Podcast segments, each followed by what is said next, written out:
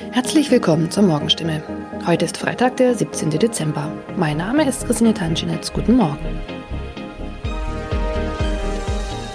Und das sind heute unsere Themen aus der Region.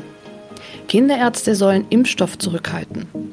Freifahrt in der Stadtbahn bei kaputten Automaten. Und Papagei überlebt Wohnungsbrand und wird Tage später gefunden. Weil nicht genügend Corona-Impfstoff für Kinder im Alter von 5 bis 11 Jahren vorhanden ist, fordert das Land Baden-Württemberg nach Informationen der Heilbronner Stimme dazu auf, ausreichend Impfstoff für die Zweitimpfung zurückzuhalten. Von der Bundesebene wurde uns mitgeteilt, dass auch die Lieferung des Impfstoffs für Kinder im Alter zwischen 5 und 11 Jahren voraussichtlich nicht in der erwarteten Menge lieferbar sein wird, heißt es in einem Schreiben vom Sozialministerium, das am Donnerstag landesweit an die mobilen Impfteams, die Stadt- und Landkreise sowie an die Kinderärzte per Mail verschickt worden ist. Das Schreiben liegt unserer Redaktion vor. Baden-Württemberg wurde vom Bund zuletzt zugesagt, bis zum Jahresende rund 300.000 Dosen des Kinderimpfstoffes zu erhalten. Diese Zusage kann nun offenbar nicht eingehalten werden. Sollten vom Bund anderslautende Informationen kommen, werde das Sozialministerium diese umgehend an die impfenden Akteure weitergeben und die Verteilung anpassen. Mehr dazu lesen Sie heute auf stimme.de. Seit 1. November hat der Stadtbahnbetreiber Albtal Verkehrsgesellschaft AVG die Fahrscheinautomaten in den Stadtbahnen stillgelegt. Sie sind noch da, funktionieren aber nicht. Da alle Haltestellen nun mit stationären Automaten ausgestattet werden, seien die Automaten in den Zügen nicht mehr nötig, erklärt die AVG die Gründe. Die Geräte sollen nun Zug um Zug in den 229 Stadtbahnen ausgebaut werden. Nur damit fällt auch die Alternative weg, wenn ein Automat an einer Haltestelle defekt ist. Was gilt dann? Manchmal sind Haltestellen einige Kilometer entfernt. Soll ein Kunde, der vielleicht wichtige Termine hat, so einen Umweg auf sich nehmen, wenn ein Automat an einem Haltepunkt defekt ist? Oder gilt eine Kulanzregel und er darf dennoch in die Bahn einsteigen? AVG-Sprecher Michael Kraut stellt für das Gebiet des Karlsruher Verkehrsverbunds klar, Dort dürfen Fahrgäste bei einem defekten Automaten an der Haltestelle einsteigen. Sie sollten den Defekt entweder dem Stadtbahnfahrer oder gegebenenfalls dem Prüfpersonal in der Bahn melden. In dem Fall werde kein erhöhtes Beförderungsentgelt verhängt. Man könne jederzeit prüfen, ob eine Störung an einem bestimmten Automaten vorlag. Auch im Heilbronner Hohenloher Haller Verkehrsverbund gilt diese Kulanzregel. Mehr dazu lesen Sie auf stimme.de. Am vergangenen Samstag kam es in Neckargartach zu einem Wohnungsbrand, bei dem ein Mann und ein Papagei verletzt wurden. Ein zweiter Papagei blieb unverletzt. Später stellte sich heraus, dass sogar ein dritter Papagei in der Wohnung sein müsste. Wenige Tage nach einem Hausbrand in Heilbronn haben Feuerwehrleute einen überlebenden Papagei aus einer betroffenen Wohnung gerettet. Ein aus der Wohnung geretteter Papagei wurde zudem vorsorglich einer Tierklinik übergeben. Der andere Vogel blieb am Samstag unverletzt. Doch damit war das Papageienproblem noch nicht gelöst. Denn am vergangenen Dienstag habe sich der verletzte Bewohner bei der Polizei gemeldet und mitgeteilt, einer seiner insgesamt drei Papageien müsste sich eigentlich noch in der Wohnung befinden. Tatsächlich entdeckten die Einsatzkräfte nach langer Suche den Vogel. Später konnten sie das Tier wohlbehalten an den Besitzer übergeben, wie es heißt. Soweit die Nachrichten aus der Region. Übrigens, die Corona-Fallzahlen in Stadt und Landkreis Heilbronn bleiben auf hohem Niveau, sind in den letzten Tagen aber deutlich zurückgegangen. Bleibt das so, wird am Sonntag die Ausgangssperre für ungeimpfte aufgehoben. Ob das eintrifft, erfahren Sie auf jeden Fall aktuell auf stimme.de. Haben Sie Kritik, Fragen oder Anregungen zu unserem Podcast? Dann schicken Sie einfach eine E-Mail an podcast.stimme.de. Weiter geht es hier mit Nachrichten aus Deutschland und der Welt mit unseren Kollegen und Kolleginnen aus Berlin. Ich verabschiede mich für diese Woche. Wir hören uns im neuen Jahr wieder und ich wünsche Ihnen eine besinnliche Weihnachtszeit und einen guten Rutsch. Vielen Dank und einen schönen guten Morgen. Ich bin Benjamin Kloß und das sind heute unsere Themen aus Deutschland und der Welt. Über 100.000 Corona-Tote. Wir schauen auf die aktuelle Lage. Die Ministerposten der Ampelkoalition werden verteilt und im Katastrophenfall wird man jetzt per Handy gewarnt. Die Gesundheitsminister von Bund und Ländern haben sich digital zu einer Konferenz zusammengeschaltet, um über die angespannte Corona-Lage zu beraten. Denn in Deutschland sind nach offizieller Zahl des Robert Koch Instituts mehr als 100.000 Menschen mit oder an Covid-19 gestorben. Und auch die Neuinfektionen steigen weiter. Benedikt Meiser aus Berlin. Was stand denn bei den Gesundheitsministern auf der Agenda und gibt es schon Beschlüsse? Also ganz oben stand die Frage, wie das Gesundheitssystem weiter entlastet werden kann, denn das Kleeblattsystem alleine, also die Verlegung von Intensivpatienten an andere Standorte reicht alleine nicht mehr aus. Deshalb und auch mit Blick auf die Zahlen haben die Gesundheitsminister beschlossen, dass planbare Operationen bundesweit verschoben werden sollen. Und vom Bund forderten sie rasche Maßnahmen, um die vierte Corona-Welle zu brechen.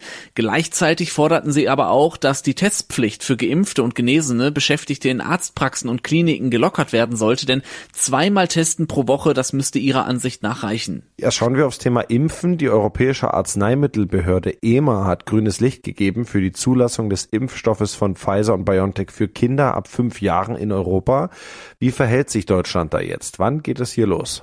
Also theoretisch können Ärzte ja jetzt schon Kinder impfen, aber Jakob Maske vom Berufsverband der Kinder- und Jugendärzte in Deutschland sagt. Also zunächst mal war, ähm, empfehlen wir natürlich auf die äh, Empfehlung der STIKO zu warten, der Ständigen Impfkommission, äh, und dann loszulegen. Und natürlich wird es auch so sein, dass der Impfstoff für die Kinder erst ab 20.12. zur Verfügung stehen wird.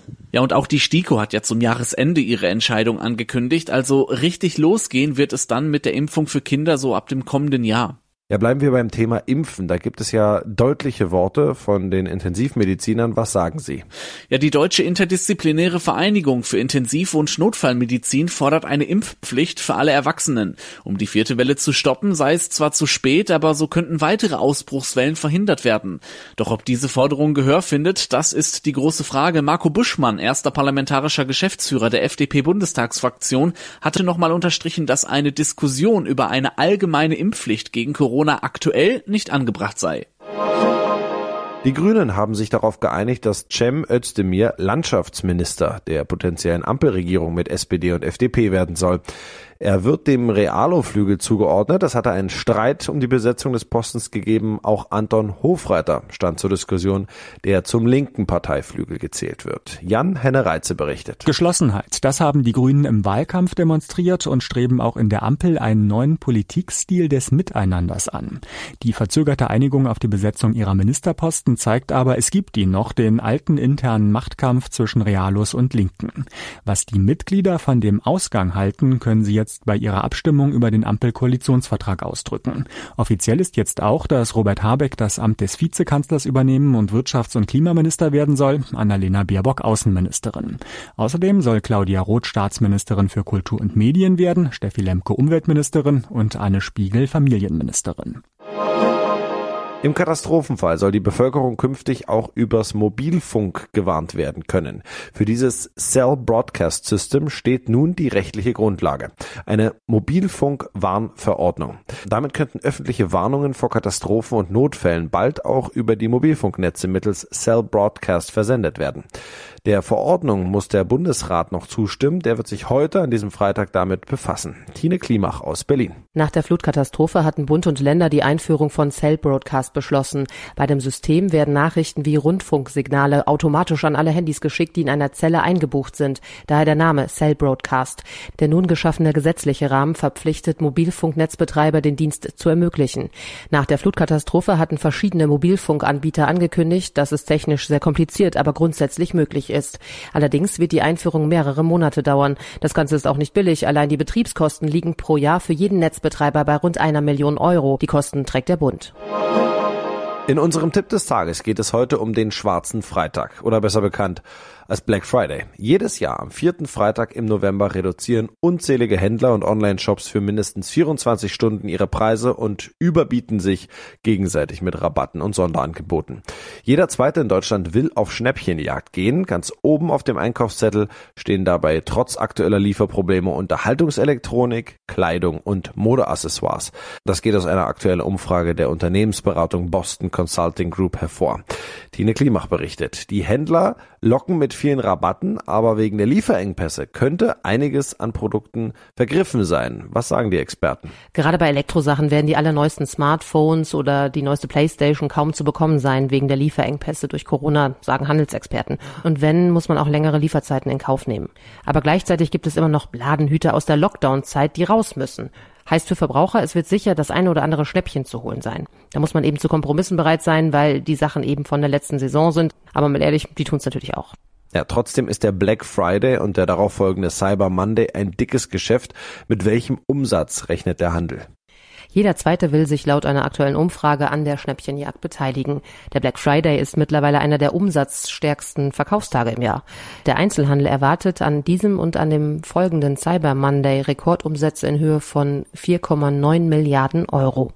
Nicht zuletzt, weil immer mehr Menschen die Rabatttage für ihre Weihnachtseinkäufe nutzen. Aber durch die Lieferengpässe gab es eine Verknappung und in vielen Bereichen sind die Produkte teurer geworden. Und durch die steigende Inflation bekommen Verbraucher nicht mehr ganz so viel für ihr Geld. Und das noch, Wetten das und TV Total macht Platz. Es gibt ein weiteres TV-Comeback. Das vielleicht hässlichste Geräusch der Fernsehgeschichte ist zurück. Der Zong. Bei Sat 1 läuft heute Abend die Neuauflage der Spielshow Geh aufs Ganze als abendfüllende Primetime-Sendung. Moderator Jörg Dräger versucht nach rund 25 Jahren erneut seinen Kandidaten tolle Preise abzuluxen und ihnen stattdessen den Zong anzudrehen. Ronny Thorer berichtet. Nach Wetten das und TV Total jetzt also das dritte TV-Comeback. Wie gut funktioniert das? Also das Konzept ist quasi gleich geblieben. Es geht immer noch darum, dass ein Kandidat was kriegt, einen Umschlag, eine Kiste oder eins der legendären Tore und dann versucht den Moderator Jörg Dräger da rauszuquatschen, bietet ihm Geld oder ein anderes Tor und am Ende der Zockerei hat der Kandidat dann entweder das große Los, eine Traumreise zum Beispiel oder die berühmteste aller Nieten. Der Song sieht auch noch ungefähr genauso aus, ist allerdings ein bisschen mobiler unterwegs im Studio. Und Jörg Dräger mit seinen 76 hat's immer noch drauf, mit seiner zwielichtig boshaften Art die Kandidaten zu übertölpeln. Also auch dieses Comeback ist unterhaltsam und Fernsehnostalgie pur. Ja, das war's von mir. Ich bin Benjamin Kloß und ich wünsche Ihnen noch ein schönes Wochenende.